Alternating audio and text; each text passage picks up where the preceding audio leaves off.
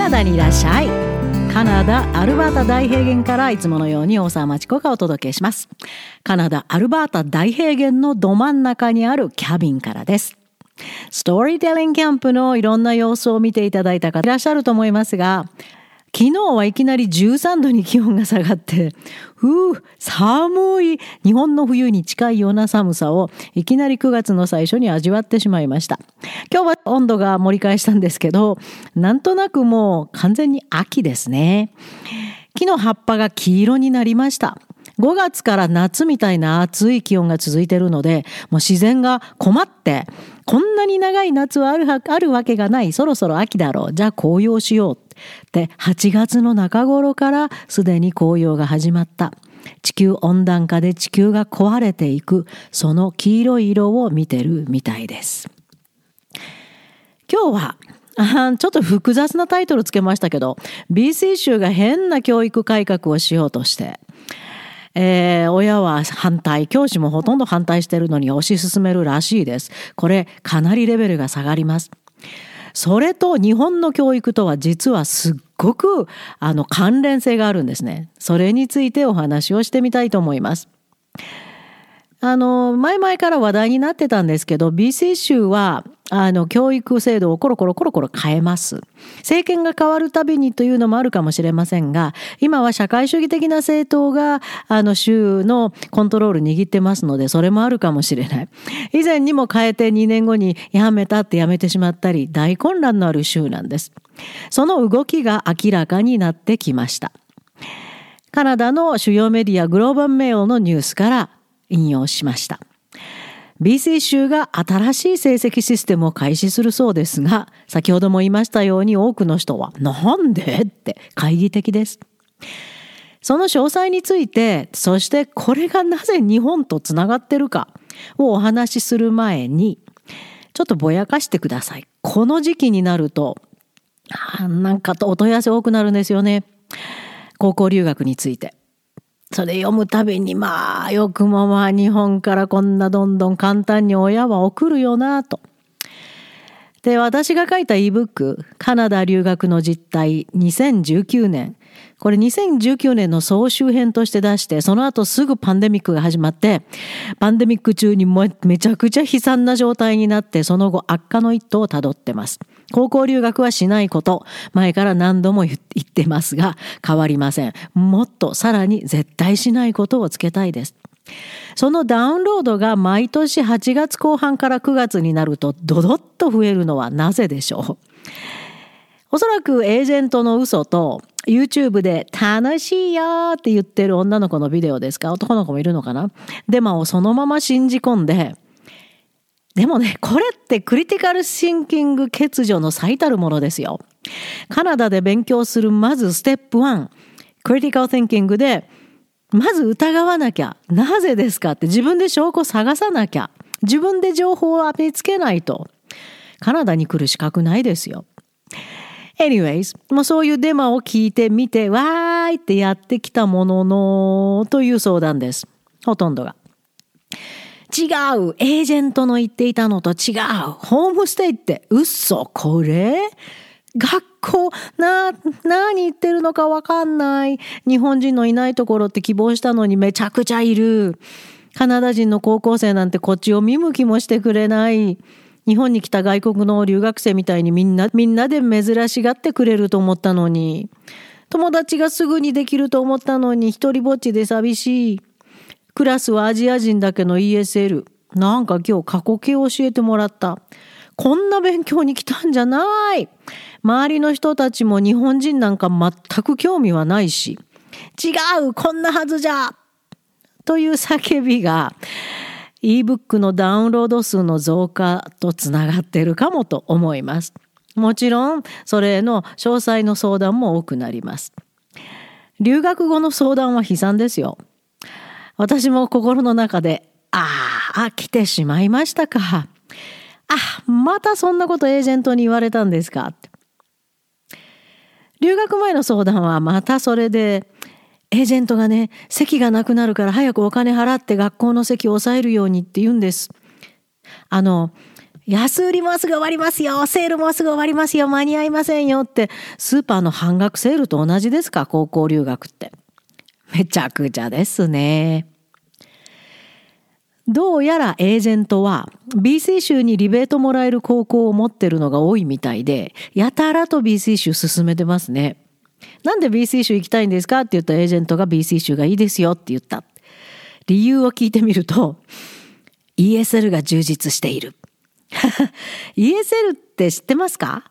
カナダの高校の通常クラスに入るにはあまりにも英語力も学力も低いので、めちゃくちゃ簡単な英語。例えば、大文字小文字の区別とか、過去形の使い方とか を英語のできない留学生にだけ教えるクラスです。講師もその年の留学生の数に合わせての短期雇用。質の悪い授業してます。特に日本人は何にも知らないです。韓国人も中国人も日本人もごたまぜ。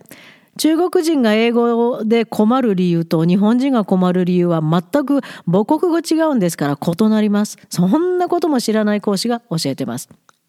じゃあなぜ ESL コースが BC に多いかって？低レベルの留学生が多すぎるためです。そんなの通常の授業に入れたら地元の高生徒に大迷惑。授業が停滞してしまいますし先生も困ります。だからです。だからエージェントの言う ESL が充実してますよイコール低レベルの留学生が溢れてるっていうことです。中には BC は卒業が簡単なんて大嘘をしゃべるエージェントもいるようです。全くの嘘ですからね。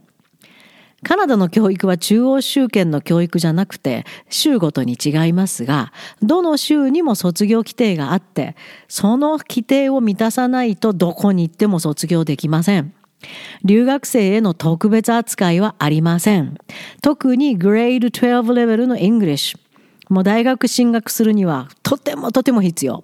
とてもじゃない、絶対必要。この難しさは、日本人留学生がどんなに頑張っても非常に難しいです。BC 州はそのグレード12の English、そして州の最終試験、他にも主要科目いっぱいありますよ、難しいの。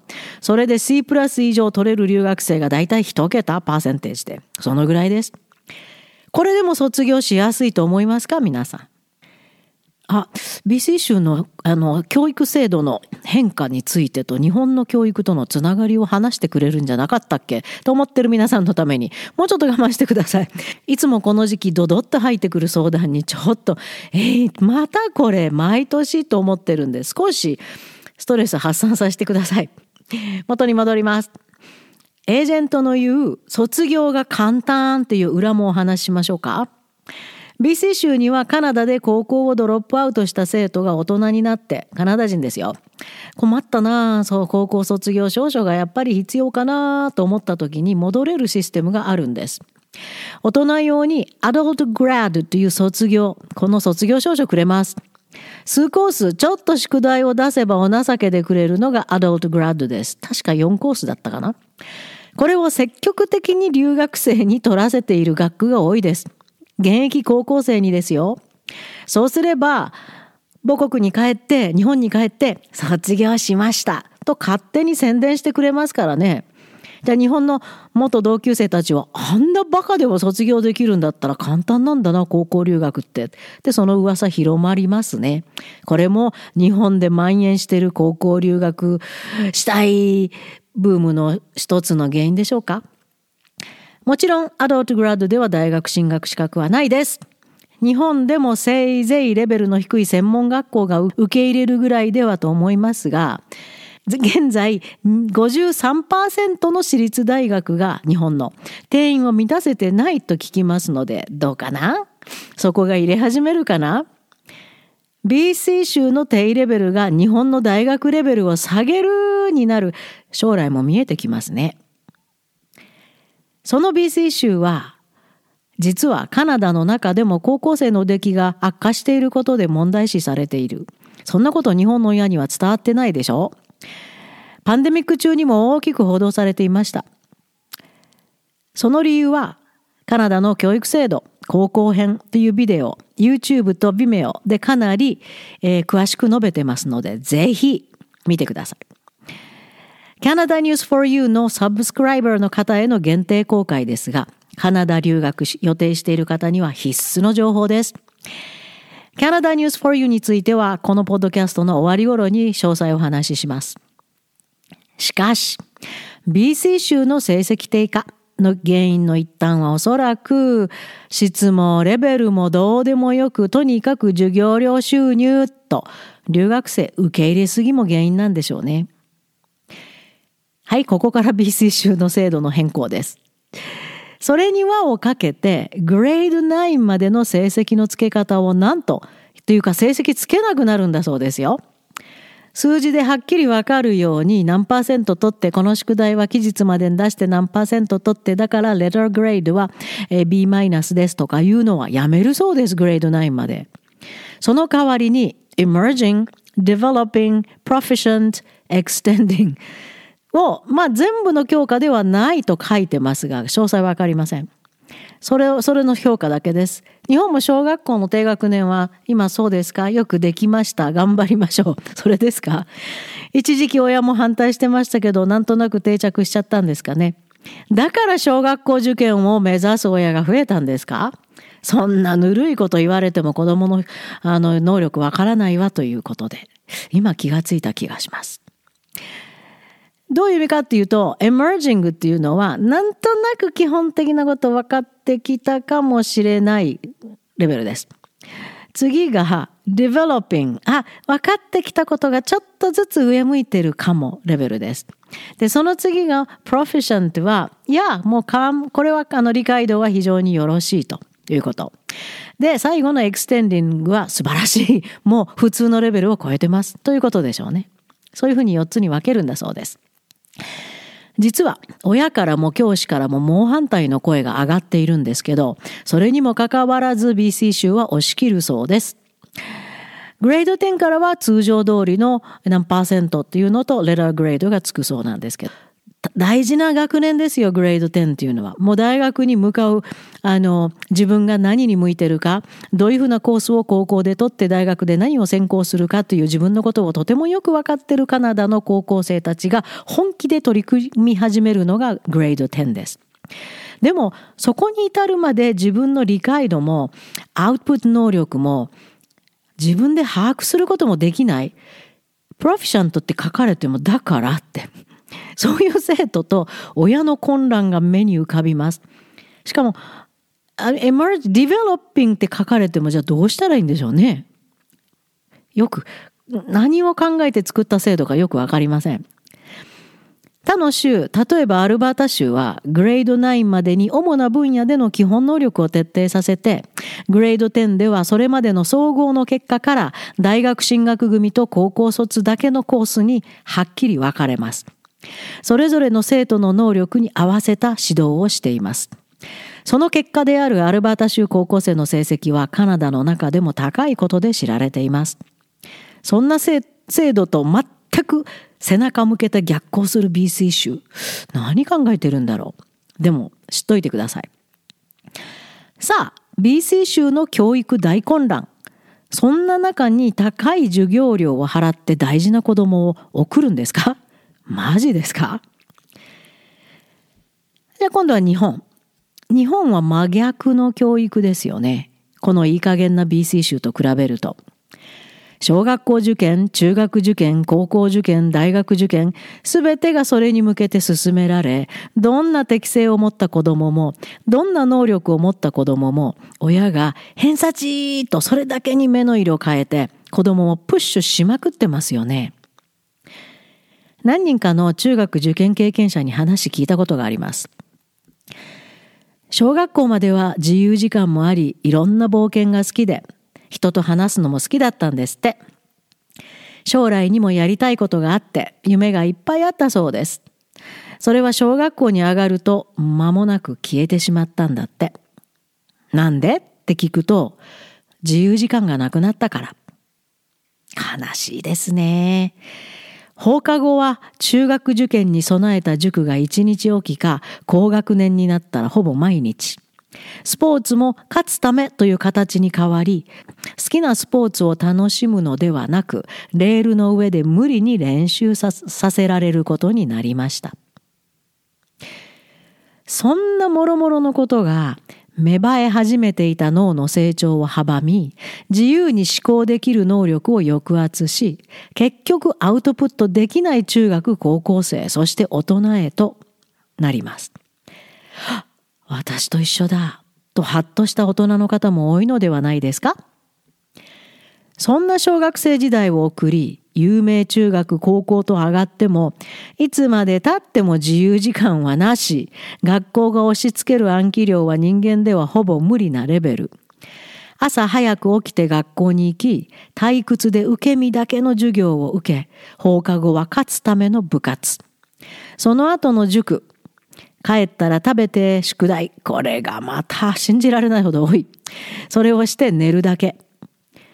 じゃあ自由時間ってあるの？って聞いたら、布団に入って寝るまでの30分から1時間。なんて声も聞いたことがあります。涙出そうです。考える力がない、アウトプットがない、ピーポースキルがないのは当たり前です。そこまで我慢して寝る時間も惜しみ、自分のことなど何にもできずにプッシュされ、その挙句、BC 州に留学ですか？制度が崩壊しかかっているところにわざわざ BC 教育制度の大混乱の中で溺れてしまいますよ。大学への道すら混乱の中で見失ってしまいます。逆に日本で偏差値戦争に負けてこぼれてしまいそうな子供をかっこ悪いからと BC 州に送りますかうちの子落ちこぼれましたよりうちの子カナダに留学してるんです。の方が確かに世間受けはいいかもしれませんね。でもね、日本でも教育が機能せず、BC 州大混乱の中に放り出され、一体どんな高校教育があると思いますか？高校教育は一生の土台になるものです。日本でうまくいかない子をカナダ、特に BC 州に放り出す親は、子供が大人になってからもずっと養い続けるつもりなんでしょうね。きっと。高校留学にやってくる日本人高校生を見ていると、ふとそんな気になってしまいます。一生親が養うんだろうな、この子。日本の学校にプレッシ、日本の学校のプレッシャーに耐えられない、だからカナダに行こうはあまりにも短絡的です。途中の大切なプロセスが完全に欠落してます。日本の学校でうまくいかない、だからカナダに行こうも同じ。論理も何にもないです。途中のプロセスがこのケースにはもっともっと必要。そんな親と子供に途中の様々なプロセスをアドバイスしリードするのも私の大きな役目だと思ってます。そのために真剣な親のために Canada News for You を開設しました。カナダ留学、カナダの教育、日本の教育との比較、カナダでできること、それから今まで公開したことない貴重なカナダの留学情報、エピソードいっぱいあります。悪者の話もいっぱいあります。ここに来ちゃダメっていうひどい話もいっぱいあります。などなど、現地での経験とネットワークからの貴重な情報を限られた方にだけ提供を始めました。7月から開始しています。Canada News for You には UX English Org から登録してサブスクリプションを開始してください。UX English Org はアルファベットで UX ENGLISH UX English org です。そこから申し込みをしてください。Canada News for You のアイコンをクリックすると、そこから、Take this course これを受講します。というのが出てきます。大丈夫。レッスンじゃないですから。ニュースが並んでますので。そこからペーパルで手続きできます。えどういうものがあるかというと、もう、もう先ほども言いました。一般公開のブログ、ebook にも書いてなかった、書けなかったエピソード、ものすごいたくさんあります。いい話もあります。ほとんどひどいです。もう嘘だらけのエージェントのこともいっぱい暴露してます。それからホストファミリーのひどい状況もうままさに実体験に全部基づいたものを集めてますのでびっくりなさると思いますそれからビデオもカナダの教育制度それからクリティカル・ティンキング英語学習の仕方留学に必要な能力そういうことについてもいろいろと公開していきます。そして、えー、私が今考えてるバイリンガル教育をオンラインでできないか。カナダでやってる教育をオンラインで日本の子供に何とか提供する方法はないか。いろいろと考えたものこれもビデオでこれからどんどん送り続けていきます。それからメンバーの方のメール相談はかなりの詳細交えて必ずお返事します回数制限はありませんチャットでも相談可能ですでもごめんなさい時差があるのでちょっと時間が限られてますそういうものを提供して9月5日現在かなりたくさん上がってますので、ぜひサブスクライブしてみてください。そしてここからさらに踏み込んだヘルプを提供しているのがカナダクラブです。カナダのカリキュラムに合わせた特にエッセイ指導を通じて、クリティカル・ティンキング思考法が使える日本の生徒を作り出しています。留学準備、プロセス、留学後の細かいアドバイス、裏からのサポート。表立ってはしません。私エージェントじゃないですから。私は、えー、教育者です。アドバイザーです。そして親への面談も随時行います。ここから多くの生徒がカナダの大学へと進みました。日本の有名大学にも行きました。先日もカナダクラブで学ぶ現在高校留学中の生徒9月からの履修コースがめちゃくちゃになってたんで大きな助け舟を出しました。学校が勝手に作ったスケジュールあるいは前にもうキャンセルしましたけど今前に使ってたエージェントかな。とりあえず留学生だから適当に入れとけが明白なコーススケジュール見てびっくりしました。